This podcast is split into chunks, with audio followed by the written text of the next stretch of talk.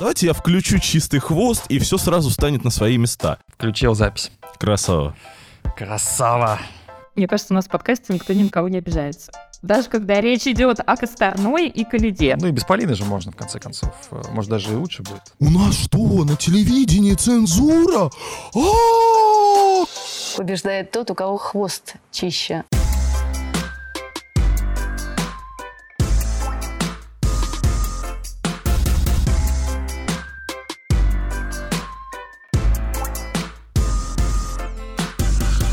Друзья, всем привет! Это подкаст «Чистый хвост». Здесь мы говорим о фигурном катании и не только. Сегодня нет в студии Полины Крутихиной, зато есть я, редактор «Спорца» Павел Копычев, со мной Иван Кузнецов. Здрасте. Наконец-то вернулась, сейчас мы спросим, кстати говоря, откуда и где она пропадала, Анастасия Жаворонкова. Да, привет. Я на самом деле по вам скучала, и у меня было просто очень много работы — и мы никак не совпадали по графикам. И надо сказать, что я прям уже жду, когда же, наконец, мы на Кипре перейдем на летнее время, чтобы, наконец, совпадать с Москвой, э, и не было у нас синхрона. А, ну, вообще, у меня есть специальное заявление. А, я бы хотела сказать, что мои классные парни, Паша и Ваня, никогда не обижают меня. Я, правда, сейчас вот говорю это и думаю, вот не дай бог, они меня в этом подкасте возьмут и как начнут обижать. Будут дерзкие, как Полина в прошлом подкасте. А, в общем, они меня никогда не обижают, и не надо, пожалуйста, додумывать там где-то в комментариях о том, что я на них обиделась за какие-то шутки. Шутки у них бывают разной степени качества, но мне кажется, у нас в подкасте никто ни на кого не обижается. Мне кажется, Даже только... когда речь идет о Косторной и Калиде. Мне кажется, только умалишенные люди могут обижаться на шутки, но у нас, э, вроде из нас четверых, таких нет, поэтому все окей. Мне кажется, у нас вообще царит любовь, идиллия, забота. Идиллия? Идиллия царит. Идиллия. Я так понимаю, у нас сиквел преамбула сегодня идиллия. А, и вот, поэтому мы сегодня, э, конечно, поговорим о финале Гран-при по фигурному катанию, который прошел в Санкт-Петербурге. Там была Полина, она не успела, прямо сейчас едет э, в Сапсане, записывает нам голосовые сообщения. Как раз, кстати, с одного из них мы и начнем, она поделится своими впечатлениями. Но перед тем, как это произойдет, я скажу, что наш подкаст, наше шоу можно слушать не только на Ютубе, но и на Яндекс Музыке, Google подкасты, Apple подкасты. В общем, там, где еще нет блокировок и прочих проблем, вы можете слушать, ставить уведомления, колокольчики. Ну и, безусловно, если вы слушаете нас на Ютубе, ну поставьте лайк, вам же не жалко. Дизлайки тем более Ютуб не видит. А теперь Полина пусть поделится тем, что она увидела, услышала а, в Санкт-Петербурге о замечательном турнире а, финал Гран-при. Привет! Сегодня необычный выпуск «Чистого хвоста», потому что я не присутствую в нем физически. Я была на трибунах в Санкт-Петербурге и никак не успевала приехать к ребятам, так что буду в роли слушателя. А, вообще не знаю, о чем записать этот подкаст Паша, Ваня и Настя. Может быть, он на юниорском чемпионате мира или о том, что Манчестер Юнайтед проиграл 0-7. А, сама буду слушать вместе с вами, но самое главное, что мои пять минут э, обещанных для репортажа из юбилейного у меня никто не отнимет. А вообще в Санкт-Петербурге на трибунах всегда отличная атмосфера. Я обожаю туда ездить хоть на шоу, хоть на турниры. Там всегда, независимо от качества прокатов, будет отличная поддерживающая публика. А, там есть свои нюансы в духе того, что пока ты пройдешь к своему месту на трибуне, можно выйти замуж, родить ребенка и состариться.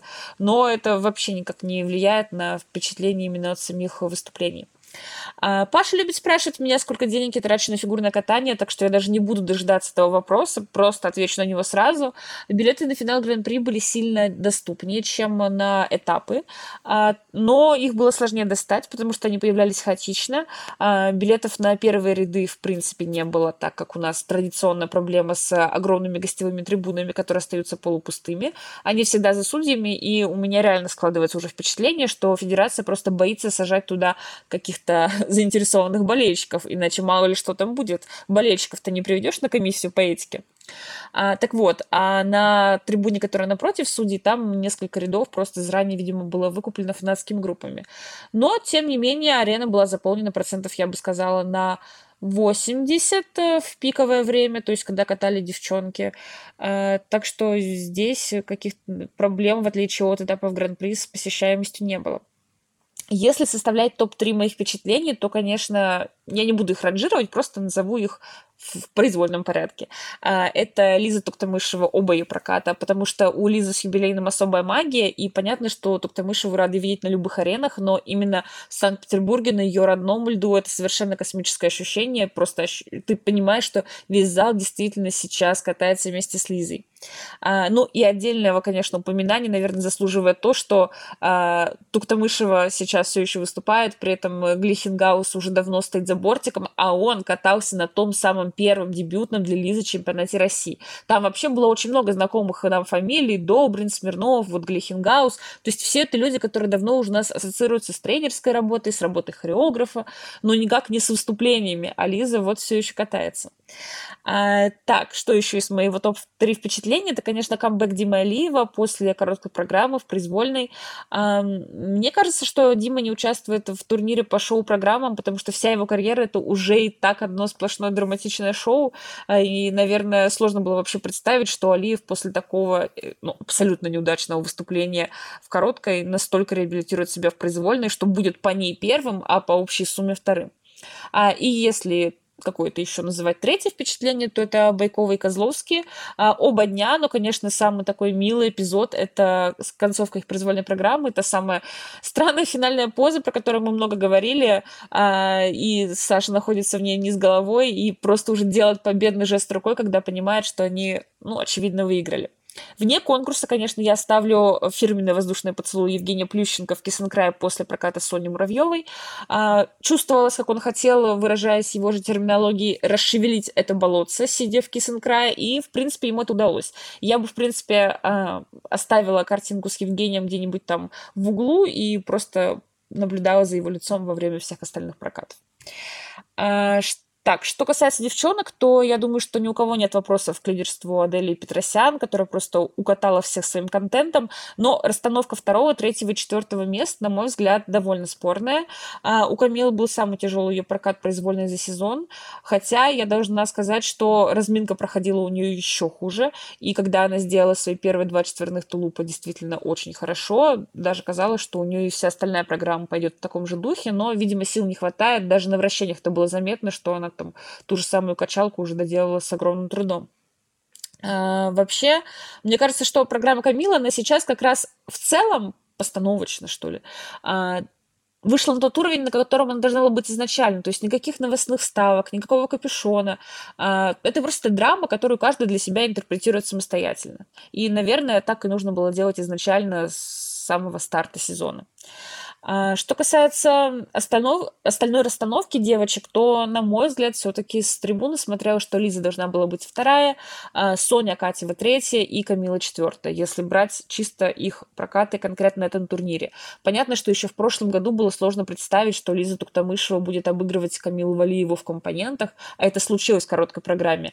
А в произвольной Валиева снова выиграла компоненты, и здесь есть какое-то нарушение логики, потому что с точки зрения хореографических достоинств и композиционных короткая Камила лучше, чем произвольная. При этом прокат произвольной был хуже, чем короткой. У Лизы все вышло примерно на одном уровне. То есть как у них получился этот э, дисбаланс в компонентах, если честно, для меня не ясно. А, что касается Сони Акатьевой, то здесь есть какая-то удивительная вещь, потому что э, Соня по всем параметрам должна была становиться главной звездой этого цикла, и при этом она сейчас выглядит пока некой бедной родственницей на празднике жизни. Может быть, на это влияет возрастной ценз, может быть, отсутствие внятных международных перспектив, но есть ощущение, что Соню, извините за вьетнамские флешбеки, сейчас придерживают в юниорах. А если бы я составляла топ неожиданностей, то там была бы бронза Марка Кондратюка, причем с обеих сторон это было бы неожиданностью, и его медаль в целом э, удивительна по причине того, что он довольно много пропустил из-за травмы, и с другой стороны его медаль впечатляет тем, что Алиеву позволили стать вторым, не став его наказывать за срывы в короткой.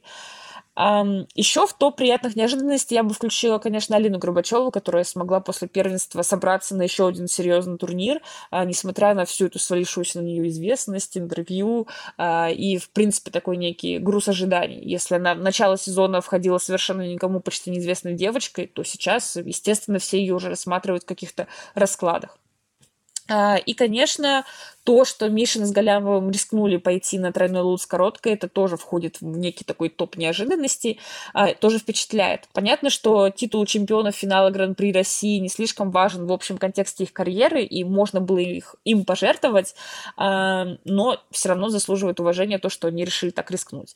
А, это правильно, на мой взгляд, потому что Байкова и Козловский, они явно поймали кураж, и если в прошлом году они не вытягивали даже свой привычный контент, то в этом они сами уже усложняются, и ты не можешь э, постоянно выезжать э, на старом контенте, я уже имею в виду здесь сейчас Мишину и Галямова, если твои соперники как-то набирают ход. А, а вот, кстати, про Луцы. А, из, раз, из разочарований Матвей Ветлуги не стал рисковать с четверным Луцем, хотя я бы на него, конечно, посмотрела. А вообще оба проката Матвея вышли неудачные, не знаю, в чем дело. Может быть, он особо не готовился из-за того, что попал в финал Гран-при в последний момент. Может быть, это карма сравнения с Михаилом Калидой. А, очень радостно за Гуменника, который как-то себе немного компенсировал проигрыш на чемпионате России. Прокат произвольный был трудный. Ну, кому сейчас легко. Легко, наверное, было в этой мужской произвольной только Алиеву, который уже ничего не терял, а когда Дима ловит нужное настроение, он всегда выглядит очень вдохновенно. А, мои пять минут закончились, и даже я немного вышла за них, надеюсь, что ничего не вырежут, особенно надеюсь, что не вырежут абзац про Матвея Ветлугина. А, так что всем спасибо, кто прослушал эту мою голосовую вставку. А, всем привет и до встречи в следующих выпусках.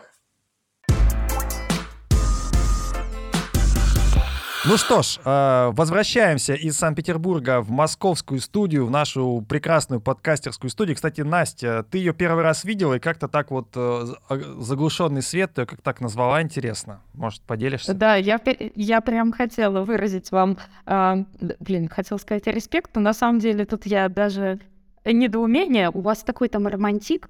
В общем, почему Полина, вероятно, была такая дерзкая в прошлом подкасте?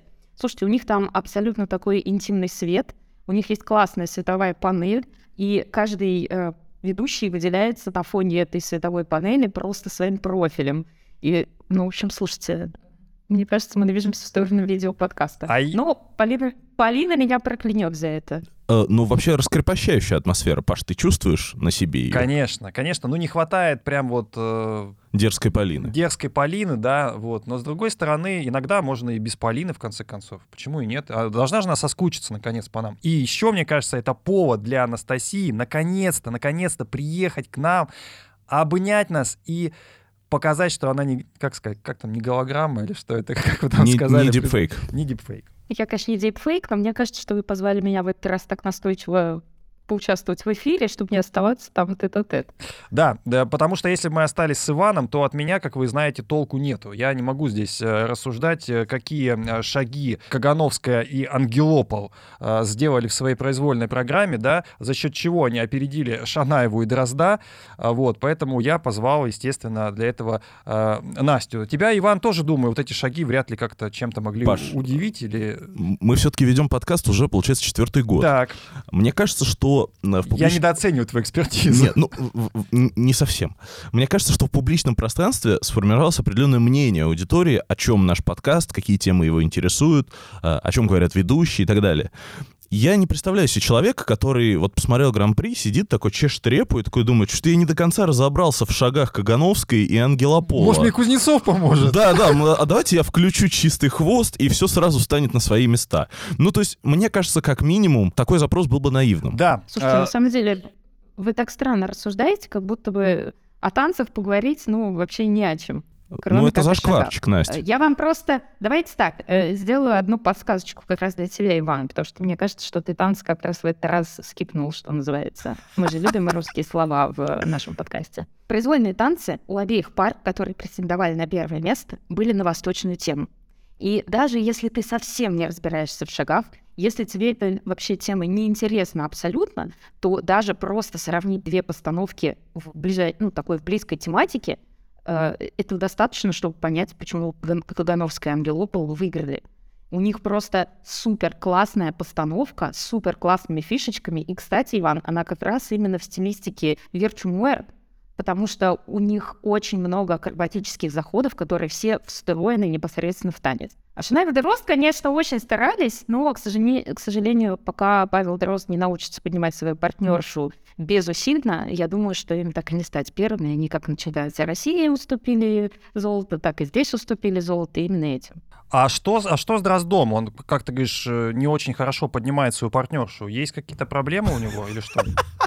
Ты прям, Паша, это с козырей зашел. А, дело в том, что пара ска- не скатанная, им нужно приспособиться mm. друг к другу, и у них очень сложные поддержки, и Павел пока не может э, как сказать, делать это безусильно, легко, так, чтобы ты смотрел и не понимал, что ты бы так партнершу не понял. Так бы точно не поднял, но я желаю тезке все-таки научиться вот этому безусильному движению и в будущем радовать э, нас, тебя и, собственно, главной партнершу тем, чтобы у нее не было вот таких ощущений. Давайте пойдем а, по а, нашему плану. А план сегодня писал Иван, поэтому он, а, ну, не такой, скажем, а, да, что, что, что не так в нем? Нормальный план. Он отличный, он отличный, этот план. Но... Там нет, да, Кагановской и Ангелопола, потому что э, я после этого плана попросил ноль минут о гребаных танцах. Туда даже Лиза Худобердиева не приехала. Зачем об этом говорить? Давайте мы начнем э, с Евгения Плющенко. Не совсем э, про финал Гран-при, но тем не менее Евгений Плющенко до вот этого соревнования, до турнира в Санкт-Петербурге, на который, как мы уже в прошлом э, нашем шоу рассказали,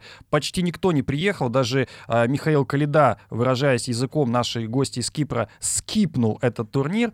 Так вот, Евгений Плющенко, он объявил мораторий на разговоры о судействе. То есть Евгений сам их начал и сам же объявил мораторий. Красавец. Как это, это понимать? В ту, же, в ту же копилочку, что и преамбула, да? Извини меня, это не мы щеголяем такими э, терминами, это Евгений. А, объявил мораторий. То есть мне нравится, что у нас в стране, в принципе, есть два моратория. На смертную казнь и на разговоры о судьях. А, очень здорово, что Евгений как бы занялся таким вот законотворчеством. Но мне кажется, слушай, знаешь, а, вообще Плющенко, вот его персонаж, то, как он сейчас там высказывается о судьях, или что он говорит о других э, тренерах конкурирующих, э, что он потом говорит, это его такой большой разговор с собой он как бы вот сам с собой разговаривает в присутствии какого-то количества людей. То есть вот хочется ему высказаться, что, знаете, мне кажется, фигурному катанию нужен балет. Вот, вот как у меня с Ласичком тогда было, вот ему хочется поговорить об этом, понимаешь? И он сюда приплетает какие-то вещи э, с его спортсменками и воспринимает э, то, что их обижает, как будто его обижают, да? Он все еще проживает эту историю. Потом, когда он говорит про мораторий, он опять же продолжает разговор с самим собой и думает, Женя, ну, наверное, хватит об этом говорить, надо сосредоточиться на других вещах. А потом он, опять же, просыпается там на следующее утро, ему снова хочется продолжить этот разговор. Он говорит, ну, нет никакого моратория. Подожди, но, а рядом же есть есть Яна Рудковская, он может, в принципе, с ней поговорить. Наконец, есть младший Плющенко, который тоже к фигурному катанию отношения имеет. С ним же тоже можно разговаривать, и о судействе в том числе. Слушай, ну, как было в сериале «Шерлок», э, слабость гения, нужда в аудитории. Настя, как ты думаешь, а, может быть, э, э, Евгений объявил мораторий, потому что ему пригрозили кодексом этики, там очень много страниц, и чтобы прочитать их, это тоже такая большая задача. Я бы тоже мораторий объявил на чтение этого кодекса, но лучше, проще мораторий себе объявить и ничего не говорить. Слушай, на самом деле я здесь, э, как только вот это все случилось, вспомнила ситуацию, когда начались переходы из штаба Тутберидзе к Евгению Плющенко. Там тоже был такой неоднозначный момент, когда Евгений сказал, что никаких комментариев не будет, а потом спустя где-то час разразился пачка интервью, буквально, разбирая каждый момент этих переходов. Поэтому мне просто кажется, что здесь нету прям именно цели, что все, я выбрал молчать и буду молчать. Просто, ну, в какой-то момент вот Евгений так высказывается. Потом через какое-то время у него появляется мысль, он думает, блин, классно, хочу ей поделиться и, пожалуйста, делится. Но надо сказать, что вот я пропустила тот подкаст, когда вы так разносили его э, комментарии в адрес судейства, и я готова согласиться с вашими аргументами о том, что зря Евгений Викторович упомянул, что вот если моих спортсменов будут таким образом судить, мы уйдем под другой флаг. Это действительно очень как бы плохой аргумент в данном случае. Но то, что он начал говорить о судействе, на самом деле это очень же хорошая вещь. Потому что, к сожалению, у нас э, о судействе говорить вообще настолько не принято, что кодекс этики, не кодекс этики, но так или иначе, а, даже до появления кодекса этики э, любой тренер мог поговорить о судействе только в рамках того, что вот относительно моего спортсмена есть вот такие-то ошибки в протоколах, пожалуйста, их исправьте. Конец. Ничего э, ну, как бы более подробного обсудить было нельзя. Более того, и сами судьи всегда молчат, и техконтролеры всегда молчат. А даже когда какой-нибудь условный техконтролер, это было а, где-то в 2020 году, по-моему, Эмма Гаджиева готовила видеоинтервью с различными техконтролерами и судьями о том, значит, как они выставляют оценки. И там была Татьяна Федорова, такая судья, рефери, она же техконтролер. И она буквально на камеру сказала о том, что, ну, на самом деле судьи учат как надо и как не надо, но судьи все равно люди оценивают, как они привыкли. И после этого вот Татьяна Федоровна, если посмотреть, где она что оценивала, ее вообще нет. То есть как будто бы она вообще не работает в текущей ситуации. То есть вот сама эта тема с судьями, она вообще-то актуальна. И пока никто из непосредственно судейского корпуса не начнет говорить, и пока тренеры крупные, мелкие и так далее не начнут об этом говорить сообща, ну, ничего не изменится. А, мне на самом деле запомнился текст на прошлой неделе, который опубликовал наш э, постоянный автор Алексей Авдохин, как раз э, после победы ученицы Плющенко Вероники Жилиной, но Жилина-то выиграла, а вот Софья Титова, которая еще одна ученица Плющенко, она была, а, по-моему, э, четвертой, да, а, так вот, а, трое судей, трое судей, даже Алексей называет по именам, это Элина Вагнер, это а, Юлия Андреева и Святослав Бабенко, они вот как-то оценивали Китову, скажем так, э, довольно-таки жестко. То есть, в принципе, раз... я к чему это говорю? Во-первых, я призываю вас прочитать этот текст на sports.ru, если вы этого до сих пор еще не сделали. А во-вторых, мне очень нравится именно э, такая вот риторика. То есть мы не просто говорим там, да, как э, Плющенко образно там сказал, что все судьи там какие-то они, ну, э, не любят там Плющенко, там я вообще всех уведу, а мы стали говорить о судействе предметно. То есть мы разбираем протоколы, мы говорим, что есть, ну не то, что мы говорим там судьи там пристрастны, мы замечаем какие-то вещи, на которые стоит обратить внимание. И если бы судьи тоже, как правильно сказала Настя, вышли бы и в ответ разговаривали и объясняли бы свои оценки, это было бы здорово. В футболе же была на Кубке России такая попытка, по крайней мере, с, э, среди экспертов, да, объяснять э, действия коллег. Понятно, что они в основном э, защищают, потому что свой цех, что называется, ближе, но, тем не менее, это была попытка. Вот ты как думаешь? Слушай, ну в футболе и полиграф есть, то есть э, судья-то, да, для защиты своей чести и вот, достоинства кстати, я, может... я, бы, я бы вас спросил, как юриста, да. а вот полиграф — это нормально вообще? Ну, то есть это не нарушение какой-то там... А что нет, судья же добро... в случае э, ну, с да, футболом судья добровольно соглашается на это. Ты, допустим, э, когда ты устраиваешься на работу, допустим, в определенные места, тебя тоже могут там на, на одном из этапов собеседования попросить пройти полиграф. И в этом тоже, в общем-то, нет никаких э, ущемлений твоих гражданских прав, ну, с моей точки зрения. Поэтому в этом нет проблемы, но я согласен с твоим посылом, что вообще фигурное катание очень э, медленно эволюционирует с точки зрения э, вообще судейской культуры. Да. То есть какое-то время назад вообще судьи были анонимны. Да. Да, и даже мы не знали, там, с какой стороны человек. А, что, арбитр что... 1, арбитр 2, арбитр 3. Да, что он ставит такие оценки. И только когда их де- деанонимизировали, мы смогли там добраться до таких вещей, э, что там, например, по версии китайского судьи Боэн Цзинь э, выиграл Олимпиаду 2018 вот, например, да, или что по версии там э, российских судей Олимпиаду в Пхенчхане в женском одиночном катании выиграл Женя Медведева. Вот мы, смог, мы смогли как бы это посмотреть и начать это как-то анализировать. И мне кажется, следующим шагом, конечно, а, должен быть выход судей к публике, а, объяснение каких-то вот уже конкретных вещей, да, почему вот а, там было принято то или иное решение, возможно, введение каких-то систем, что, чего-то наподобие ВАР, да, там каких-то технологий, которые смогли бы анализировать там преротейшены, недокруты на таком на хорошем уровне. А, то есть, э, ну, это движение, да, безусловно, оно идет, но оно идет очень медленно. Мне кажется, что э, мы не знаем, как бы, куда оно придет. Вадь, то, о чем ты говоришь, оно, ну, именно что такое медленное движение и не эволюционирует э, судейская система в ту сторону, в которую хотели бы мы, как зрители. А мне кажется, что это все упирается именно в то, что все изменения идут со стороны ISU. Потому что если взять, к примеру, теннис, где тоже было много субъективного судейства, после того, как ввели систему Фокай, а, которая, ну, это уже не человек оценивает э, мяч в игре или все. А, и эту систему ее же внедрили телевизионщики. Просто потому что от зрителей был серьезный запрос. А, программа показывала все ну, именно на телеэкране, очень наглядно, и стало понятно, как часто ошибаются э, рефери, принимая ту или иную сторону. И вот пока с внешней стороны не будет никакого воздействия, то есть в данном случае получилось так, что а, Евгений Плющенко высказался, возможно, э, зрители каким-то образом могут это поддержать. Если вот в данной ситуации и э, остальные рефери захотят тоже поддержать Плющенко, например, или другие тренерские штабы тоже выскажут свои недовольства. Ну, то есть, например, очень часто а, судейство оно оборачивается не честным образом, не потому что засудили конкретного спортсмена, а потому что часть спортсменов судят как бы по одному своду правил, а часть по-другому. Кого-то более строже, кого-то менее строже. То есть вот мы посмотрели финал Гран-при, а этот российский, и можем сказать, что, например, Муравьевой в, в короткой программе не нашли волчок. Точно так же позицию во вращении, точно так же, как Титовый э, на юниорском финале тоже не нашли волчок.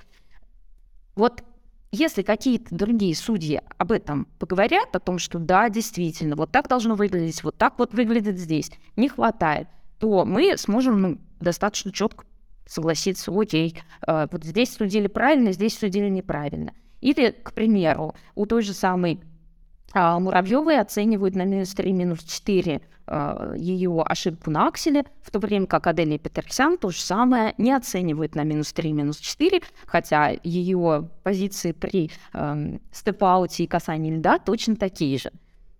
Или, например, есть еще очень спорный четверной тулуп у э, Камилы Валиевой. И мы на повторе по телевидению видим одну картинку. Какую картинку видят судьи? Почему они не ставят там недокрут в четверть? Это уже вопрос к ним. И вот если бы все эти вещи разбирались и именно от судейской бригады шел, а, шел, шла обратная связь, возможно, мы бы смотрели на это все по-другому.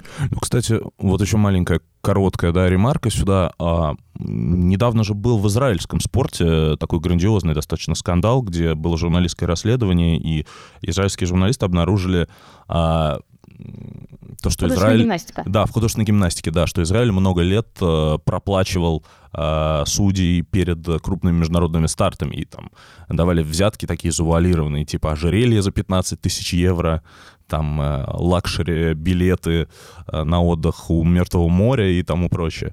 Вот, и мне кажется, что здесь э, вот такая публичность даже из других видов спорта, она способна тоже как-то сдвинуть э, какие-то процессы, потому что я, честно говоря, э, не верю, что в фигурном катании совсем отсутствует э, коррупция в э, судействе. Ну, да, давайте назовем это не коррупция, потому что это нужно доказать, да, лояльность, скажем так, определенная, которая может быть уже, ну, с чем-то связана. Ну да. Давайте с темы судейства мы еще, наверное, поговорим, когда будем обсуждать, в принципе, какие-то отдельные виды финала Гран-при. Э, больше мы сегодня будем заточены на женское, на мужское, одиночное катание, как обычно, это всегда интереснее. Ну и про пары поговорим. Там между победителями Байковой, Козловской, Мишиной и Галямовой разделили 73 сотых балла. Ну, опять-таки, поговорим. Возможно, поговорит одна Настя, потому что Иван э, с парами... Я смотрел. Смотрел. Прекрасно. Вот видите, экспертиза сегодня тотальная, тотальная будет в нашем подкасте «Чистый хвост», друзья. Поэтому лайк можно только ставить за то, что даже Иван посмотрел парное катание. Но у нас еще есть одна тема, которую я очень хочу э, обязательно проговорить. Это э, Татьяна Тарасова, «Цензура», Первый канал и «Цензура это?». Э, если кто э, не знает, то Татьяна Тарасова дала вот э, такое э, интервью э, «Эрспорту» и э, сказала, почему она не комментирует. Она была в Петербурге, это вообще, кстати говоря, довольно э, важно, да, потому что Тарасова болеет и очень редко сейчас выезжает на какие-то соревнования. Вот она приехала в Петербург, легенда, приехала в Петербург, сидела рядом с комментаторами, но не комментировала. Почему, естественно, э, справедливо справедливый вопрос задали коллеги, получили вот такой ответ. Не комментирую, потому что были наложены санкции со стороны Ольги Черносвитовой. Ольга Черносвитова у нас отвечает за дирекцию спортивных программ. А, на Первом канале. Да, на Первом канале связаны это с тем, как говорит Тарасова, что поддержала Евгения Плющенко. Об этом мне прямо сказали. А расстраивает ли это меня? Да что расстраивается? У меня 10 олимпийских медалей. Удивляюсь только тому, как у нас к людям относятся. Ну, э, я не буду пересказывать весь сюжет. Э, в конце концов, опять-таки, в ленте текстов на sports.ru есть все подробности.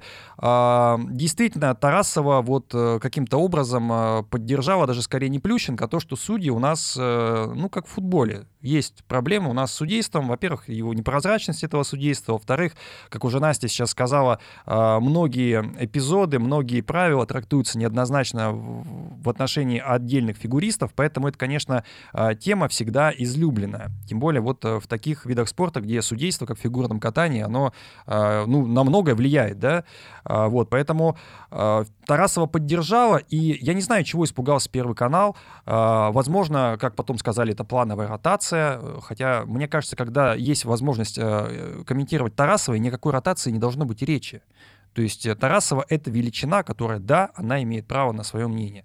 Да, Тарасова, э, безусловно, иногда говорит то, что не всем нравится. Да, она может в эфире Первого канала э, неподконтрольно сказать то, что не понравится Ольге Черносвитовой, Этери Тутберидзе, да и самому Евгению Плющенко. Но мне кажется, иметь возможность, когда у тебя в когорте комментаторов есть Тарасова, а ты ее не ставишь, ну это какая-то, ну это какой-то идиотизм. Это первый момент. Второй момент. А, мне кажется, что а, Тарасова, вот э, у нее действительно особая роль. То есть она, а, она легенда. И мне кажется, что можно убрать без обид коллегу Гришина, и от этого комментарий ну никак не поменяется. А если убрать Тарасову, то комментарий заметно обеднеет. А, ну и третий момент, который я хочу проговорить, хотя вы можете меня там как-то сейчас за него и раскритиковать в комментариях, но а, Татьяна Тарасова довольно-таки серьезно больной человек сейчас. То есть она уже плохо ходит, мы видим, как она э, ее передвигает там на коляске, э, у нее проблемы с ногами, это тоже всем известно. И э, я не знаю, сколько еще будет турниров, которые Татьяна Тарасова прокомментирует. Дай бог ей э, здоровья и долгих лет жизни, но вполне возможно это, там, не знаю, один из немногих турниров, которые там Татьяна Тарасова еще способна прокомментировать. И лишать его, лишать зрителей, да, э, такой возможности, но это идиотизм вдвойне. Вот если я в чем-то не прав, то давайте поспорьте, я с удовольствием вооружусь вашими аргументами. Ну смотри, я не фанат э, комментатора Тарасовой. В целом, наверное, у каждого телеканала э, есть право решать, что им хочется видеть в эфире. Безусловно. Если уж они приобрели там права на вот этот продукт. Не очень нравится мотивация с которой они отстранили Тарасову. То причина, есть, если, если, говоря. Да, если причина, которую озвучивает Тарасова, это правда, то, ну, это отвратительно. Ну, то есть, э, единственная возможная мотивация, вот, э, исходя из там моей картины мира, которая, безусловно, не совпадает с картиной мира, там, Черносвитовой или людьми, э, более, скажем, верхними, которые э, тщательно следят за тем, кто и какие слова произносит в эфире Первого за, канала. За чистотой русского языка, да? За чистотой русского языка, да. То есть мы же помним, а, например, почему отстранили Василия Уткина в свое время. Да. Прямо во время... Или Леонида Слуцкого, Или да? Леонида Слуцкого, да, прямо во время чемпионата мира. Ну, Леонид Слуцкий сказал, что ему надо было уезжать, он там тренер, э, ну, у него плановый был отъезд, он должен был уезжать тренировать, а вот э, Василий Уткина вполне как бы, да, конкретно за один эпизод, который омрачил, так сказать, чистоту русского языка в эфире. Вот, и мне кажется, что единственная адекватная позиция на телевидении может быть э, интересно-неинтересно. То есть если Тарасова стала неинтересной, если она стала коммерчески непривлекательной, если есть вариант более завлекающий, да, более яркий для фигурного катания — там дирекция Первого канала принимает такое решение, э, я могу это только приветствовать. Но в данном случае речь идет э, о вот этой вот извечной мотивации русской, как бы чего не вышло. Да. То есть я помню, мне один э, скажем, человек, имеющий отношение к комментированию фигурного катания, он как-то раз процитировал какой-то мой текст в эфире Первого канала и сослался на меня, и после этого сказал, что ему, ну, недвусмысленно намекнули, что не надо здесь чужих журналистов цитировать. Я бы еще... Опять же, такая же мотивация, как бы чего не вышло. Я бы еще, знаешь, что сказал, вот, э, и перед тем, как Настя дополнит, э, Тарасова, она для э, комментаторского цеха, да, для вообще, для вот этого жанра, она я бы ее сравнил там условно с Сергеем Гимаевым в хоккее, да, а, я бы ее сравнил, наверное, с тем же Розановым, там, а, Уткиным, а, Маслаченко в футболе, ну, такой величины просто в фигурном катании нет. Какими бы ни были там Траньков, Авербух, да, там Тихонов, тоже, безусловно, талантливые комментаторы, и мне их приятно слушать. Но все же Тарасова, она стоит особняком. И поступать с ней, как можно поступить с другими, наверное, все же нельзя. Согласен. А я здесь хочу прям согласиться с Ваней. Мне действительно вот не нравится во всей этой истории именно потому что действительно, если вы хотите изменить а, формат фигурного катания, не знаю, там приглашать Хрусталева, вести какие-то турниры, еще что-то, ради бога, вам решили поменять формат, меняйте, окей. Но сама по себе вот такая подача, она мне сразу напоминает, навевает все вот эти вот Первый канал против Плющенко, первый канал против Тарасовой, первый канал против Трусовой, первый канал против еще кого-то. То есть я не хочу, как зритель, знать о том, что у вас там внутренние какие-то между собойчики, что вы отстаиваете чью-то позицию против кого-то. На самом деле это уже какая-то такая, ну, ангажированность, что ли, получается. Не совсем то, чего ты ожидаешь просто от продакшена. То есть, когда ты э, смотришь просто соревнования, тебе хочется знать, что происходит, какие эмоции испытывают спортсмены, как они откатались и так далее, а совсем не какую-то позицию представлять. Ну, то есть здесь э, именно основной это именно момент во всем этом отстранении именно в том, что они побоялись, что Татьяна Анатольевна скажет что-то в эфире о том же самом судействе, да, о том, какие да. оценки выставят. И вот, вот, вот именно это-то и страшно. Ну, то есть, если а, мы уже знаем какое-то количество э, информационных поводов о том, что зрители э, недовольны судьями, они кричат что-то с трибуны и так далее, и так далее, то, ну, наверное, проблема-то есть. И если просто отстранить э, комментатора, э, написать какой-то э, кодекс этики или еще что-то, ты проблему не решишь. Да, ты ее заткнешь, но ты ее не решишь. Я бы так сейчас сказал, здесь сформулировал. Э, смотрите, если бы э, это было как-то не так или была бы другая причина, то, наверное, Первый канал мог выступить с каким-то э, пресс-релизом, каким-то опровержением, ну, не обязательно пресс-релизом, и кто-то мог сказать, слушайте, на самом деле мы вот приняли изначально такое решение, да, что комментируют те-то, те-то, вот, и поэтому вот так получилось. Но не так как никаких э, заявлений со стороны Первого не было, поэтому мы вправе там додумать, придумать или что-то еще сказать сказать там или трактовать эту ситуацию по-своему, просто потому что а, у Первого канала было время, чтобы что-то заявить, они этого не сделали. А, вот, при этом я еще раз говорю, я под, уважаю позицию Первого канала, в любом случае это их право, но со стороны это выглядит по меньшей мере некрасиво. Потому что, с другой стороны, пресс-релиз, например, по Саше Трусову, он был. При этом это вообще не мешало вам с вами потешаться в студии над моей легковерностью, доверчивостью о том, что, ну, вряд ли же у Первого канала есть какой-то конфликт с Сашей Трусовой. Вы надо мной смеялись два подкаста подряд. Почему же Трусова не участвует и в Кубке будем, Первого канала? И будем смеяться сейчас. Почему? Ну, то есть, как бы, получается, что и наличие какого-то пресс-релиза вообще не обязательно. В данном случае нужна какая-то четко заявленная позиция, не просто формальная какая-то отписка. А, слушайте, мне очень понравился вообще комментарий Василия Уткина по поводу отстранения Тарасовой. Он написал у себя в телеграм-канале, что приличному человеку, как по мне, не пристало сегодня комментировать, во всяком случае, на телевидении. А, понятно, что это как бы с отсылкой а, с его личными отстранениями от эфира, но вообще как бы и, кстати говоря, Тарасова уже прокомментировала, сказала, что я бы на Ютубе тоже что-то могла бы сделать. Я, ну, бы, да. я, я бы не была там, по крайней мере, лишней. Ну, забавно. А, да, слушай, мысль э, на самом деле интересная, мне кажется, подчеркивает то, насколько Телевидение сегодня далековато от реальности или что? Ну, далековато знаешь, от Ютуба, от чего? Для меня симптом же не в том, что там я сейчас же не буду вот этой вот э, светлолицей девочкой, знаешь, из э, какой-нибудь запрещенной соцсети, которая «У нас что, на телевидении цензура? А, как это вы вот так?» Ну, как бы, ну, всем мы все все понимаем. Вот. Но то, что м, вот такие штуки добрались до э, тем спортивных, до спорта, до, ну, вещей, казалось бы, ну, таких мелких. Ну, какая разница, какая у Татьяны Анатольевны Тарасовой позиция по российским судьям на э, российском фигурном катании, на юниорском там каком-то турнире? Какая разница?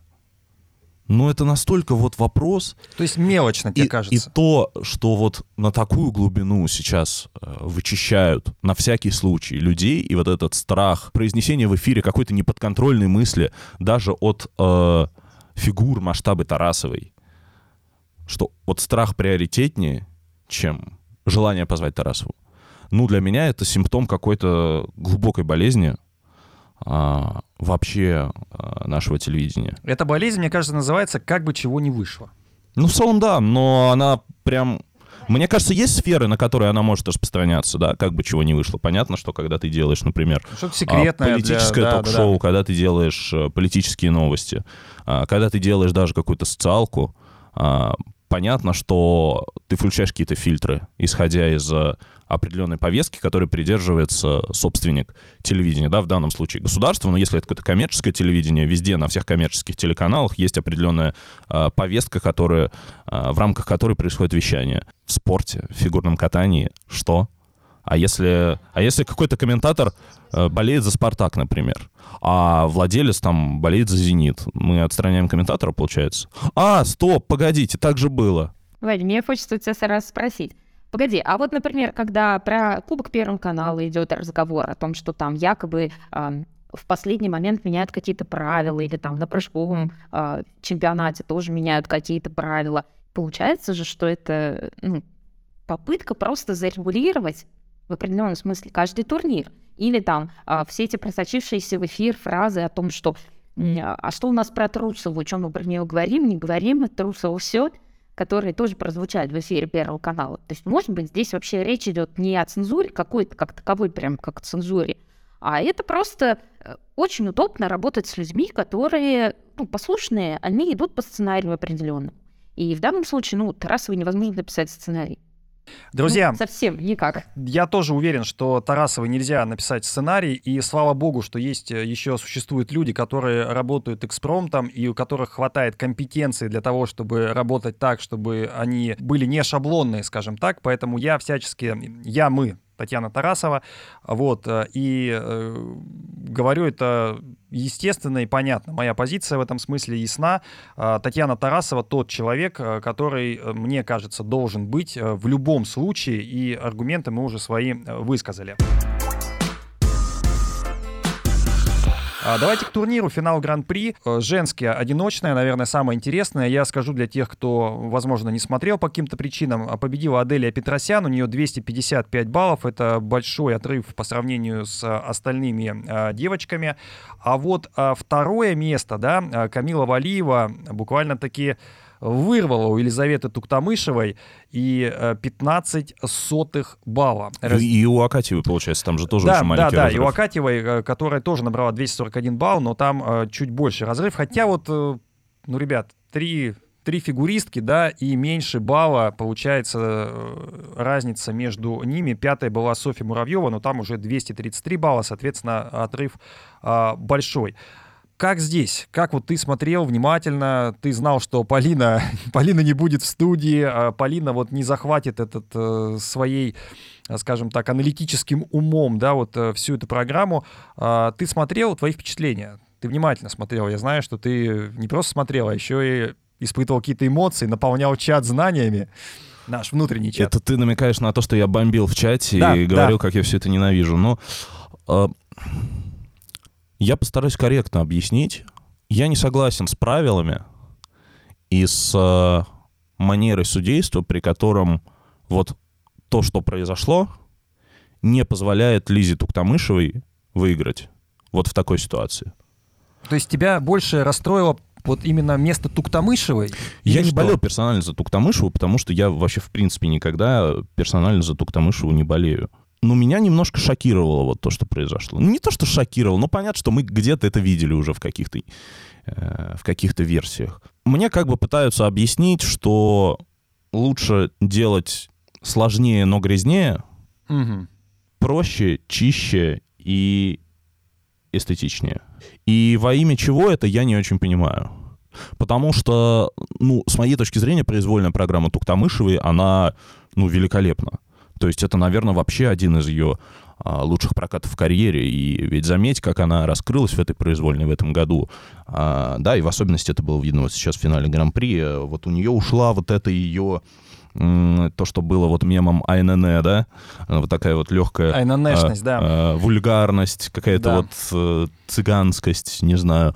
А, то есть она приобрела определенную грацию, она вот, в ней появилась какая-то, знаешь, м- неторопливость, а, спокойствие, вот. Она излучает уверенность в прокате.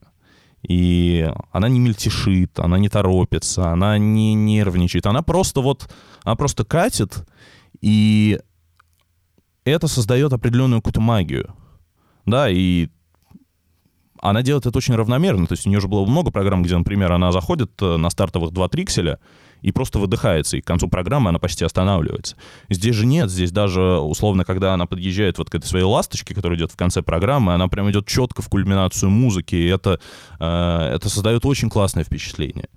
И этот прокат, ну, он практически чистый, да, то, что там... Э, засчитали за step-out. Конечно, там был step-out, но это не прям step-out, step-out. Она ну, вывалилась из круга со второго э, тройного акселя, и там step-out практически незаметный. И сравнивая это с ошибками Валиевой, с ошибками э, Петросян, вообще не замечая разницы между уровнем э, катания, вот для меня это дико. И я понимаю, что сейчас много людей может собраться и сказать мне, Вань, ну посмотри вот правила, посмотри, что за что ставится, вот мы все посчитали, все хорошо. Я поэтому сразу говорю, я не согласен вот с, как бы с такими правилами. Это неправильно. В таких ситуациях частота проката при плюс-минус досягаемости, да, по базовой технической стоимости, частота проката должна приоритизироваться, она должна как бы быть бонусом. Кажется, грязных фигуристов должны придерживать в таких ситуациях. Вот, на мой взгляд. Может быть, вкусовщина. Ваня, знаешь, здесь самое интересное это в этой истории. Даже не просто то, что Лиза не может выиграть даже при том уровне ее катания, которого она сейчас достигла, а то, что есть как будто бы некоторый стеклянный потолок компонентов, которые в этом году значительно выросли у Лизы по сравнению с тем, как ее оценивали до этого. Но так или иначе, она все равно внутри вот этой вот некоторой парадигмы. То есть я помню, мы с Полиной считали средние компоненты, ну, когда Гран-при только начался, мы посчитали средние компоненты по всем нашим девушкам. И э, вот у Туктамышевой у нее стали компоненты в районе 112-113, и это был средний показатель. Так вот сейчас они ровно 113 при том, что это были практически безошибочные прокаты. Ну, то есть там был в короткой программе нас двоил тулуп, и вот ну, в произвольной, сам ты сказал. И при этом у Валиевой и в начале сезона были компоненты в районе 113-114, то есть они практически сравнялись. сравнялись. Камила чуть-чуть обгоняет визу. Но и сейчас, при всех ее ошибках, то есть у нее не было трикселя в короткой программе, у нее была ошибка, и в произвольной программе у нее была ошибка снова, и при всем при этом у все равно у Камилы точно такие же компоненты, как у Лизы. При этом, если мы оцениваем как бы компоненты по частоте программы, то здесь же Лиза должна вырваться вперед, потому что ее одна из основных соперниц совершила две серьезные ошибки в обеих программах. Ну, тебе сейчас скажут, что, значит, оценка по правилам ISU, оценка за компоненты не привязана к оценке за технику. А утверждение само по себе, на самом деле, достаточно понятно, на что оно направлено. Ну, но, спорное. Но здесь... ну, погоди, я как здесь можно утверждать, что при сложности. Да, ага. Я здесь говорю не о технической сложности, а, о частоте а программы. О том, что совершая ошибку и допуская падение, ты уже портишь впечатление. Ну, конечно, конечно, да. То есть как можно утверждать, что делая программу грязнее с точки зрения элементов, ну, в конце концов, э, условно, когда человек падает или когда человек э, совершает ошибку, он просто банально начинает отставать от музыки, да? Он э, расставляет акценты не так. Вот, например, с точки зрения э, того, как построен, ну, как обычно строится программа, вот Алексей Мишин, например, э, утверждал, что прыжок, он должен быть некой кульминацией вот определенного как бы такта. И многие, э, например, хореографы, они же ставят прыжок э, в определенную вот, ну, это смысловое завершение э, определенного эпизода в музыкальном произведении, которое сейчас из колонок играет. И человек падает в этот момент. Это же влияет на твое восприятие. Безусловно. Программы. Да, и, ну, я не знаю, мне хочется верить, что Лиза для себя, э, знаешь, вот просто абстрагировалась от этого и сказала, я здесь для того, чтобы показывать себя, совершенствоваться, развиваться, и мне плевать, что мне ставят, потому что это абсурд. Вот проигрыш в таких ситуациях — это абсурд. Я бы понял, если бы она тоже упала два раза. Я бы понял, если бы она э, вышла только с двойными. Вообще ничего не делала. Да, но у нее было два ультраси тоже. Ну, ребят, ну куда? Ну куда?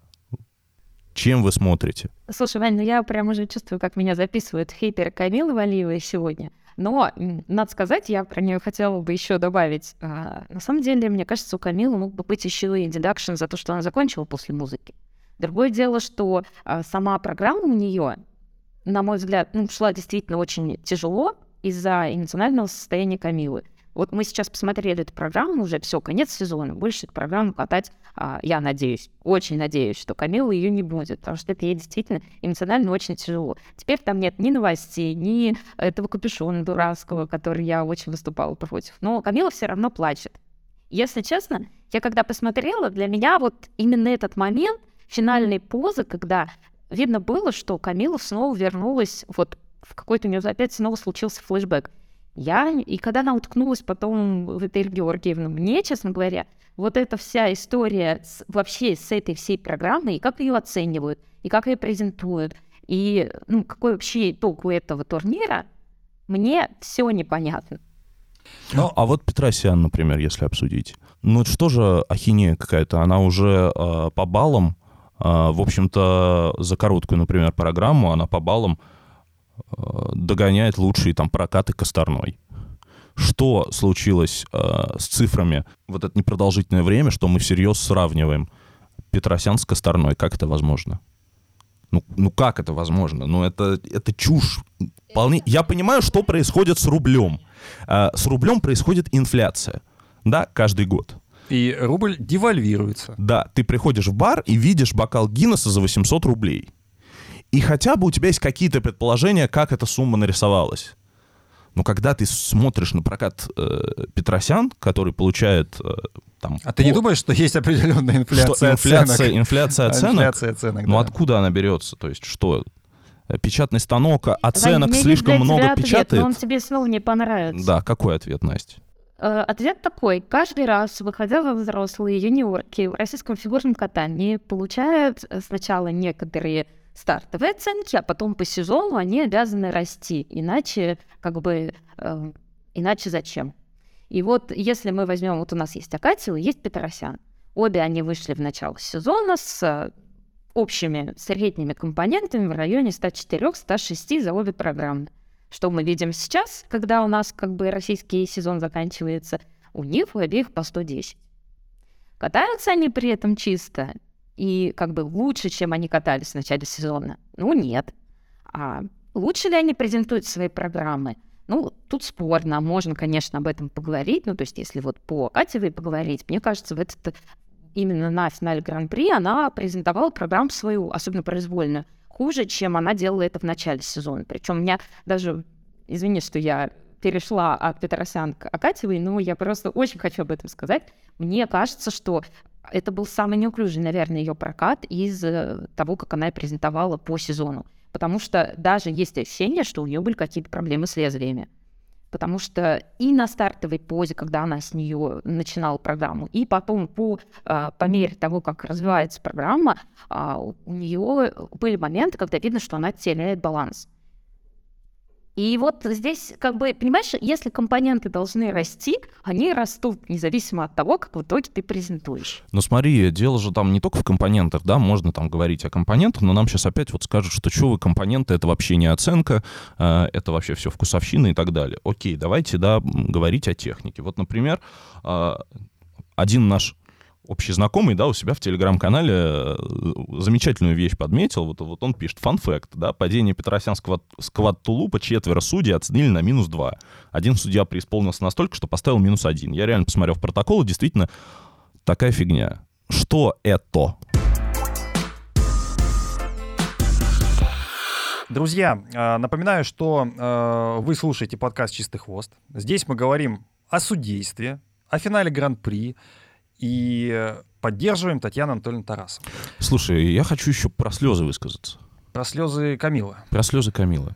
Вот давай, знаешь, что скажу перед тем, как ты выскажешься. А, я, во-первых, давно не смотрел и увидел Камилу, ну, э, я так понимаю, после пубертата или в процессе пубертата, и э, хотел бы единственное респект, потому что я знаю, что сейчас вот и вроде и Настя высказалась про эти слезы, и ты сейчас хочешь высказаться, но я бы сказал, что э, плюс Камилы для меня, мне не нравится эта программа, здорово, что убрали наконец-то этот капюшон, потому что это просто позорище какое-то. Одно откровенное позорище, оно, оно не стильное, оно совершенно непонятное, оно какое-то вот э, совершенно даже не рефлексивное позорище. А, так вот, э, я удивлен, что Камила в этом процессе пубертата, очевидно набирая вес, очевидно, и вообще меняясь и гормонально и так далее, она все же не растеряла четверные. Вот это, мне кажется, все равно мы должны как-то отдать должное вот этой фигуристке за то, что она эти четверные не растеряла. А дальше уже, пожалуйста, про, про слезы, про истерики и ну, про все остальное. Четверной у нее действительно красочный, хороший. А, вопрос в том, насколько он четверной, так сказать.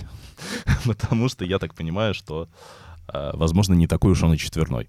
Но точно... Он тройной? Нет, к тулупам, к тулупам, надо сказать, вопросов действительно нет. Тулуп у нее действительно очень хорошо. Очень четверной. Ну хорошо. Про слезы. Э, ты знаешь, э, я просто когда это увидел, у меня прям ассоциативный ряд в башке нарисовался. Какой? А это слезы Камилы в Пекине, а это слезы Трусовой в Пекине, это слезы э, Медведевой в Пинчхане, это слезы Загитовой на ЧМ-18.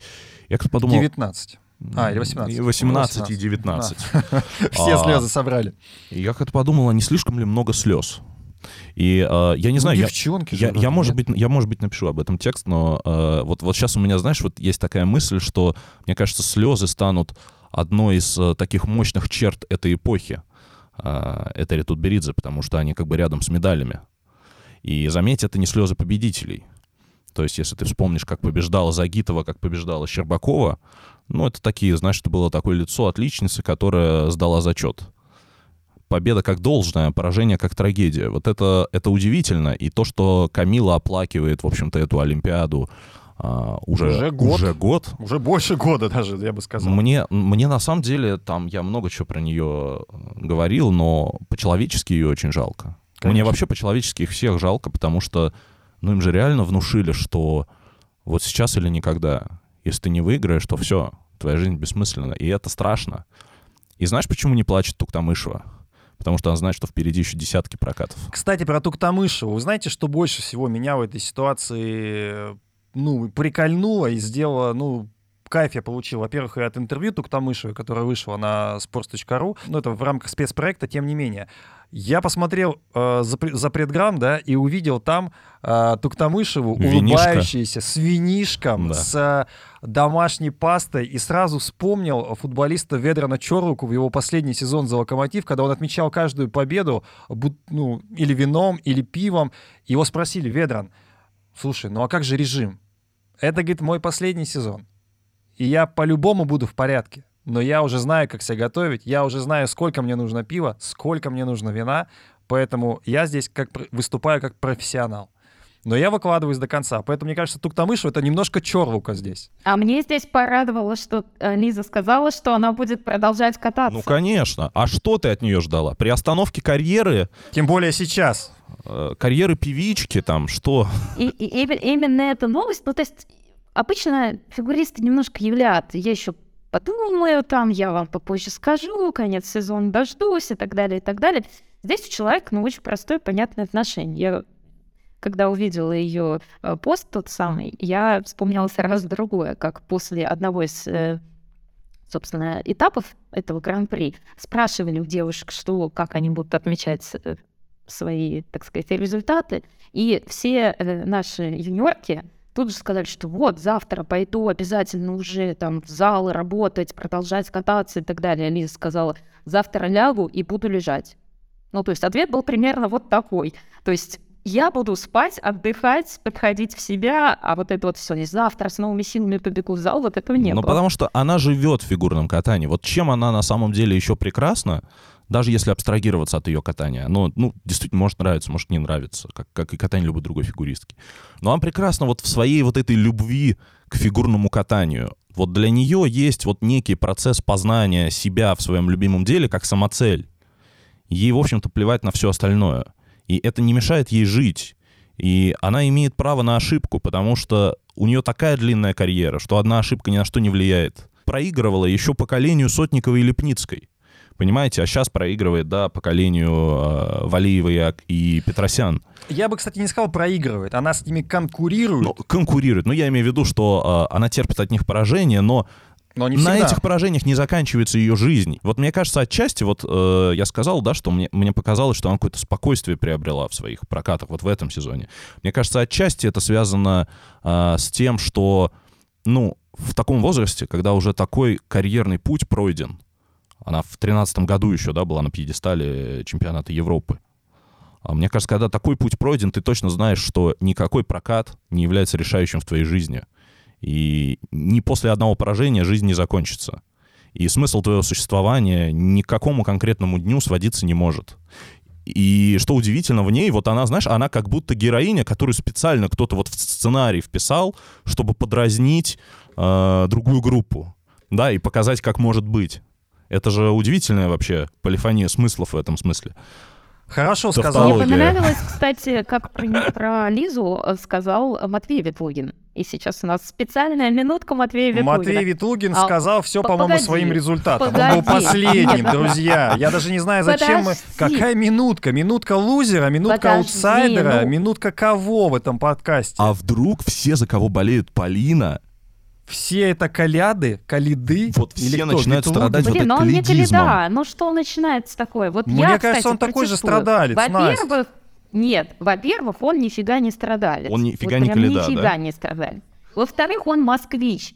Он не петербуржец. О, да, это разница. И это, и это важно. Это важно, на Так, самом и- деле. это, ну и это- вообще, это сейчас если мне человек... напоминает высказывание а, Алиночка, девочка московская, да? Или кто там? Женечка, А, Женечка. Женечка, девочка московская, извините. Это что сейчас за плейшейминг начался? Не, ну смотри, а, человек явно с чувством юмора. Он, во-первых, очень классно пародирует губернии, если ты Настя, ну знал. когда ты занимаешь 12 или какое-то место, ну ты, естественно, будешь хоть что-то делать, чтобы привлечь к себе внимание. Юморить, например. Не, ну погоди. Во-первых, у него пошли четверные прыжки. И это отметил сам профессор Мишин. И надо сказать, что для Матвея это, ну, действительно важный результат, потому что если у Мишка лиды четверные превращались в бабочки, то Матвей все-таки крутит. И не выбирает, а не пойдет, так не пойдет, раскрываясь в воздухе и выезжает. А, во-вторых, ну, у Матвея летом была операция. И, если честно, ну, такого быстрого восстановления и всех тройных, и еще давайте четверные на все это наложим, такого я бы от него не ожидала. То, что четверные начали появляться, уже хорошо и большая победа. Настя, мы тебя сбили, мне кажется. А ты хотел сказать, что он что-то сказал про да, я хотела сказать, да? что вот опять же еще одно дополнительное отличие. А, Михаил Калида в своем интервью сказал, что он ни с кем не общается с катка. Он приходит и катается. А потом Ну, уходит так, домой. может быть, просто с Вот. ним тоже никто А- не хочет общаться. Да, а Матвей Ветлугин, он отлично дружит с Лизой. И про Лизу он как-то сказал такую вещь, что я как-то спросил у нее, э, когда она начала кататься, какой-то у тебя сезон по счету, а потом посчитал и понял, что я в, этом, в это время четырехлетний пришел первый раз на каток. Столько, сколько Лиза катается уже на взрослом уровне. Друзья, у нас уже больше часа мы в эфире, поэтому э, давайте будем немножко в темпе. У нас есть что еще обсудить, и мужское одиночное в том числе. А, выиграл Петр Гуменник, у него 282 балла. Вторым был Дмитрий Алиев, и о нем мы поподробнее поговорим, 277 баллов. А, Марк Кондратюк, э, 273, третье место. И вот совсем чуть-чуть ему проиграл Евгений Семененко. А, 272 балла, там 69 сотых. А, Вообще, чем интересно мужское катание, что я замечаю, вот э, даже ну, в женском катании с его глобальной конкуренцией, да, э, та же Аня Щербакова могла пройти сезон довольно ровно там и выиграть там, условно говоря, два или три турнира, из, там, два из трех, три из четырех, то есть все равно показывать какую-то стабильность.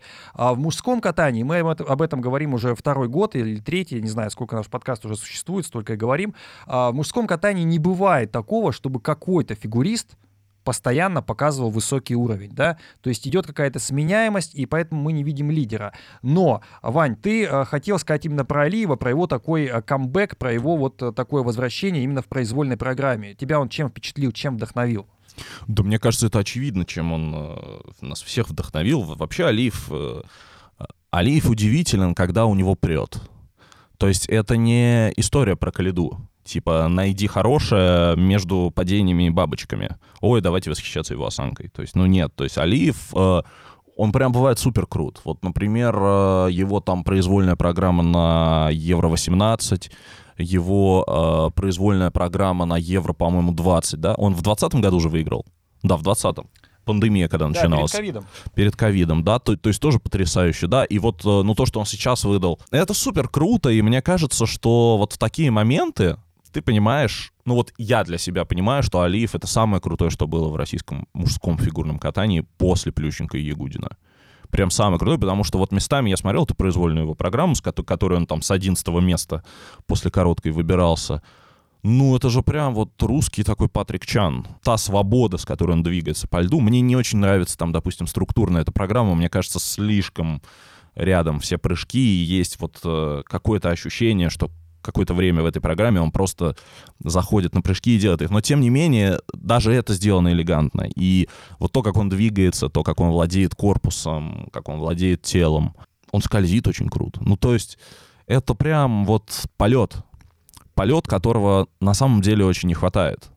Потому что очень часто у многих фигуристов мы можем, у российских одиночников, парней, мы можем наблюдать не полет, а пытку, да, или такую вот лотерею, упадет, не упадет. И самое интересное, что технически очень классная программа, при этом она вообще не про скручивание. То есть она же про эмоцию. Она же про то, как вот э, поднять зал. И то, что Алиев это умеет, это потрясающе.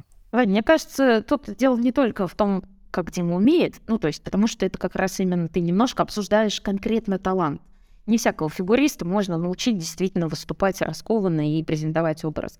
Здесь еще есть такой момент, у Олега же явно были какие-то проблемы психологические, ну, потому что он сам даже об этом рассказывал, что у него были сливные абсолютно а, сезоны, которые он никак не мог перебороть себя. Он а, извинялся перед болельщиками, говорил, мне стыдно, что я так выступил и так далее. Но при этом Дима всегда оставался супер классным именно вот творцом на льду. Он очень классно катается, все его программы находят отклик, ну, то есть так, возьми Маскарад, возьми вот все программы вот эти, Dark э, Wonderful Life. Все классно смотрится. Но здесь, мне кажется, имеет смысл отметить вообще руководительскую группу, потому что и ну, результаты в этом году у них действительно хорошие. Взять только одну а, Настю Губанову, которая стала чемпионкой Европы. И, опять же, надо отметить Даниэляна, который перешел к Кругловицыну, и было ощущение, что ну, не откопают парня, но тем не менее он тоже стал скручивать четверные прыжки и выступил достаточно неплохо для себя и для того разобранного уровня, в котором он перешел в начале года в Кругловицыну. И Игнатов собрался. То есть э, здесь такое ощущение, что непосредственно тренерская группа не только умеет подбирать правильные образы для своих спортсменов, но еще и может психологически поработать. И вот именно это здесь, ну, как мне кажется, главный итог сезона. Знаете, еще отдельно хочу сказать то, что мне очень нравится в Алиеве, или, наверное, даже не в Алиеве, а в постановках, которые делает для него его группа. Очень заходит его музыкальный вкус. Прям очень, причем с самого начала его карьеры. Я помню, он в юниорах, по-моему, еще катал Скорпионс. э, У него был э, вот этот э, Simon Garfunkel, вернее, кавер Disturbed, который пел песню Sound of Silence. А сейчас Армстронг Wonderful World. Ну, это, блин, это прям круто. И знаешь, и они Это очень... Такая нестареющая классика, на самом деле. Да, но они, знаешь, э, они очень Стильная. они аккуратно вот вставляют ему это в программы э, таким образом, чтобы и музыка его не убивала, и таким образом, чтобы он как бы гармонировал с ней, потому что сейчас мне у многих тренеров я вижу, ну, такие подходы а, к различным известным произведениям, там а, совершенно Да, я могу сразу Чудовищный кавер, Самарина э, с его короткой программой Sky Full of Stars, и там очень вообще не заморачивались. Они взяли начало этой песни, как она есть, и э, вторую часть они взяли просто из кавера этой песни, э, ну, и просто склеили. И такие, о, отлично, программа готова, можно кататься. Да, в принципе, на самом деле хорошую музыку не надо с ней ничего делать. Ну, то есть вот когда я видел а, у Трусовой, по-моему, же в этом сезоне Элвис Пресли был, вот этот вот э, совершенно кавер, от которого просто кровь льется из ушей. Лишь бы он помедленнее пел, и она как-то нормально вписывалась. Но это же вообще кошмар. Или, я не знаю, мне вот, допустим, вообще не нравится э, вот то, что сделано в произвольной у Софьи Муравьевой. Ну зачем вот э, эту тему из Ромео и Джульетты, супер классическую, которая там по, по аккорду, ты слышишь первые аккорды, и у тебя сразу возникает очень, устойчив, очень устойчивая ассоциация, что это будет, и там потом усиление такое сабвуфера, знаешь, вот, вот такой Не, вот, вот ну, такой там, вот надо звук. сказать, очень, Ну, очень сильно замеч- замешали. Там Что это а, за несколько пошлятина? раз музыкальная тема меняется, потом там танец рыцарей там в какой-то момент проступает, но потом снова га- гасится главной мелодией. Это, я думаю, что просто исключительно вкусовщина такая, кому-то заходят такие мелодии, кому-то нет. Но Мне кажется, если ты берешь очень известную музыку, а, не надо ее портить ни нарезкой, ни прокатом. Вот как-то так, я хочу сказать. То есть не, не бери. Просто не бери и не катай. Ты, это Ты знаешь, я сказать. помню, а, я думаю, мы все помним, как, допустим, Ламбьель катал Вивальди, да, а, времена года. Не было усилений сабвуфером, там не было никаких вот этих вот э, странных вставок э, из чего-то другого. Это тупо вот тупо Вивальди. И это было абсолютно прекрасно. Это одна из величайших программ мужского катания этого века. тему программ, раз, раз уж мы заговорили, я хочу сказать, что а, надо все-таки сказать спасибо Евгению Плющенко за то, что он э, начал осуждать судейство, потому что благодаря этому у Софьи Федченко взяли очень много интервью. И э, благодаря этому, я не знаю, мне кажется, весь широкий зритель узнал, что Арина Горбачева живет с ней, потому что у нее не очень хорошие отношения с мамой. И благодаря этому меня, для меня новыми красками заиграла произвольная программа Алины, в которой использована песня Агильера «Хёрт». И если честно, она же как раз вот именно явно как посыл своей маме, потому что там есть такие слова о том, что «гордишься ли ты, чем я до- чего я достигла?» То есть получается, что эта программа у Алины — это не просто очередная программа у юной девушки не по возрасту, а это действительно обращение к своей маме. А, На самом деле интересная мысль. Вообще всегда интересно, мне кажется, находить в каких-то программах фигуристок э, некий гиперсмысл. Знаешь, когда... Отсылки, намеки. Ну, когда да, когда как бы вот ты думаешь, что это программа про это, а она не про это, а она вот еще про что. Но только если... Но м- на- на- надо сказать, что просто э, клип у Агилеры, он был тоже про общение со своими родителями. И здесь, мне кажется, ну, провести такую параллель, если ты знаешь историю Алины, уже достаточно очевидно. Давайте мы немножко вернемся в финал Гран-при, и у нас есть еще парное катание, которое тоже нужно обсудить, тем более Иван смотрел, Настя-то понятно смотрела. Байкова и Козловский. Та самая пара, которая была парой номер три в России в олимпийский сезон, пара, которая осталась э, без медалей в Пекине, пара, которая в этом сезоне, где Россия не участвует на международных соревнованиях, выигрывает фактически все. Байкова и Козловский чемпионы России. Байкова и Козловский победили в финале э, Гран-при. И Байкова и Козловский просто показали, что они сегодня готовы, я не знаю, психологически э, лучшие. Возможно, у них действительно есть э, то, о чем говорил, кстати говоря, э, говорил, говоря, ну, что поделать, второй час пошел. О чем говорил Козловский, они готовятся планомерно к Олимпиаде 2026 года в Милане. Понятно, что мы сейчас не будем говорить, допустят, не допустят, но вот если они готовятся, если они идут этот путь, усложняются, то, о чем Полина у нас в каждом подкасте проговаривает, что они усложняются, то это ведь довольно верный путь, и, наверное, вообще, если говорить про какой-то там прогресс года, то Байкова и Козловский одни из претендентов вот на это звание. Мне кажется, Настя с Полиной так долго нахваливали Мишину и Галямова, что рано или поздно с ним что-то должно было случиться. А что с ними случилось, кстати? Ну вот они проиграли два крупных старта Ну, подряд. они проиграли какой-то мизер ведь, да? Ну, Паш, счет на табло, что, что Погодите, здесь, здесь очень важно разделять. А сейчас именно в э, штабе Москвиной получается история, что весь мир, значит, соревнуется сам по себе, все русское фигурное катание замкнуто само на себе, но внутри штаба Москвиной как будто бы своя атмосфера, и обе пары занимаются тем, что они не просто соревнуются между собой, они идут на всевозможные усложнения, потому что если мы посмотрим, как выступали Тарасов и Морозов, у них как бы э, мы до сих пор в той паре, что была до, собственно говоря, вот этого вот а, после Олимпийского сезона. А, и здесь очень важно понять, что когда Мишин и Галямов замахнулись на тройной луц, который они пытались использовать в короткой программе, то вот тут-то у них и нашла коса на камень. Потому что когда ты учишь новый элемент, который для тебя сложный, ты всегда рискуешь ошибиться. Произвольную программу они откатали абсолютно чисто. И если бы у них была абсолютно чистая короткая, они бы выиграли, скорее всего, Байкова и Козловского. Потому что именно запас из короткой программы по помог э, ребятам стать победителями. Просто когда у нас был олимпийский сезон, э, в той же самой ситуации усложнения и наработки у нас были Байков и Козловский. Они учили тот самый тройной Сальхов, э, Уиллер тройной Сальхов. Теперь ситуация поменялась. Я даже еще добавлю, что у Мишны и Галяму, просто у них этот самый тройной Сальхов, Уиллер, тройной Сальхов, он у них был еще с юниорской поры. Им не приходилось его прям учить-учить. Они его восстанавливали и полноверно готовили на Олимпиаду. Собственно, он у них стабильно получается, и, пожалуйста, они с ним э, Байкова Козловского обходили.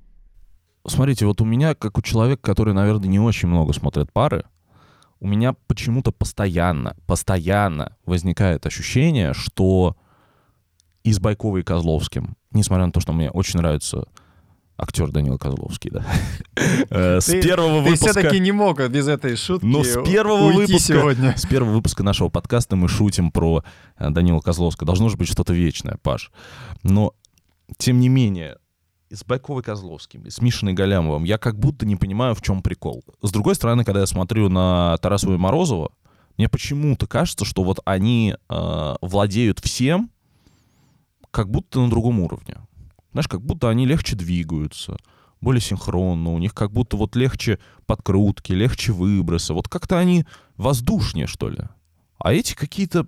Не знаю, Настя, вот ты хорошо разбираешься в парах. Вот объясни мне, как э, бревну, в чем прикол твоего, твоих э, Мишиной и Галямова? И если такой уж это большой прикол, то как можно Байкова и Козловскому проигрывать? А, слушай, ну а тут, наверное, дело в тренерской школе или в чем?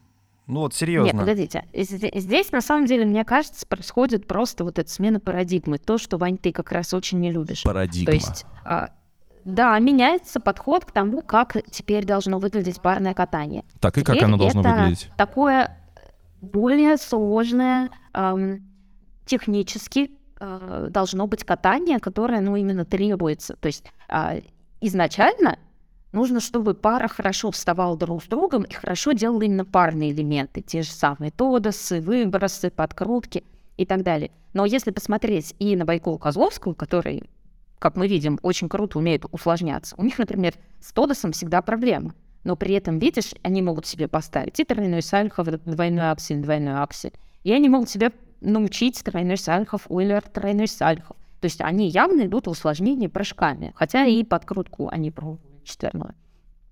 Но а, то же самое касается и Мишины с Галямовым.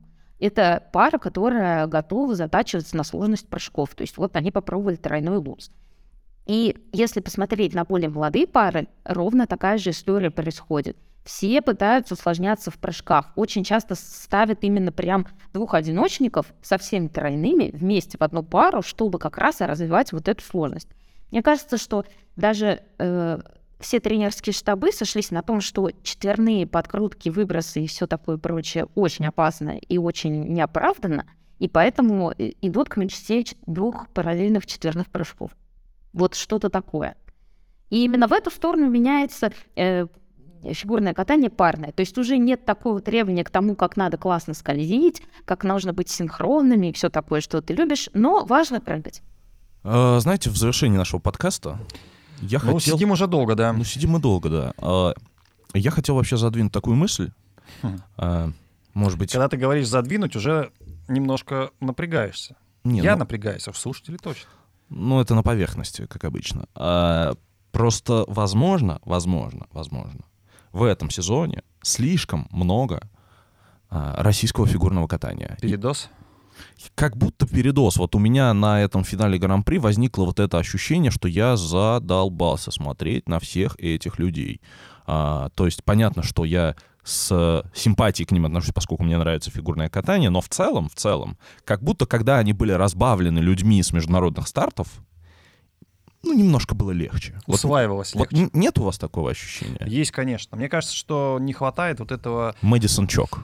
Ах, Мэдисон Чок и Натальи Подольской. Но Точно. она, а, она не Ну, Полина, если сейчас вернется, мы обсудим. Да, а, ну и без Полины же можно, в конце концов. Э, Может, даже и лучше будет. А, Так вот, а, да, я с тобой согласен, что не хватало вот этого, а, что называется, Про- сплетения. Прослоечки. Прослоечки, да, когда ты смотришь, да, и можешь раз, а вот они трое поехали, и ты смотришь на троих, и кто-то там еще, да. А здесь получилось, что мы вот в этом вот своем вот одном варились, варились, варились в одном бульоне, да, и в итоге сварились. Ну, конечно, то есть, э, кроме всего прочего, ты же впитываешь там разные школы, да, ты можешь наблюдать постановки Шеленбурна, например, или там Джебрела Зона. Это же До того же Ламбеля, в конце концов. ну, Ламбьеля, в конце концов, да. А здесь все-таки, да, есть такое вот ощущение внутрика. Ну, будем надеяться, что он разбавится, этот внутряк. Настя, как тебе внутряк? Если честно, я не то чтобы против нашего внутрика, я больше против того, что мне не хватает времени смотреть два параллельных полноценных сезона, где каждый, условно, э, старт совпадает с другим стартом. Что и тут гран-при, и тут гран-при. И вот нас еще ждет, э, я не знаю, как мы будем чемпионат мира смотреть, потому что там шоу-программы. И, если честно, время не резиновое. Вот именно эта вещь меня ранит больше всего, потому что, ну, э, кажется, что именно зрителям а, в нашей стране больше интересно российское фигурное катание, и не смотреть его невозможно. Но где бы взять дополнительные часы в сутках, это я не знаю. Друзья, напишите вы а, в комментариях а, к нашему шоу а, на YouTube или на sports.ru, а, от чего вы страдали в этом сезоне. Как вы находили время, находили свободные часы, может быть, смотрели какие-то хайлайты, а, может быть, по ночам смотрели, потому что не успевали. А, Ну, многие из нас все-таки работают, и не у всех такая работа, да, как у нас, обсуждать то, что, то, что видим. А, Поэтому напишите в комментариях, мы будем вам а, очень рады. Ну что ж, друзья, а, спасибо за то, что были сегодня с нами. А, Этот выпуск был посвящен финалу Гран-при, и, а, честно говоря, он получился необычным, потому что мы его практически записывали без Полины, но мне очень понравилось, как мы а, сегодня все обсудили. А, Полина вернется через неделю, и мы будем уже готовиться и к шоу-программам, и к чемпионату мира, который в этом году пройдет в настоящей фигурно-катательной стране Японии. Там будет наш корреспондент Майя Багрянцева. Мы а, обязательно пригласим и Майю в наш подкаст, и она нам расскажет какие-то интересности, которые а, будут в Японии. А сейчас мы вас обнимаем, целуем, а, любим. Естественно, надеемся, что эта любовь взаимна в виде лайков и подписок. Павел Копачев, Иван Кузнецов, Пока. Настя Жаворонкова. Пока. До встречи. Обнимаем. Пока. Побеждает тот, у кого хвост чище.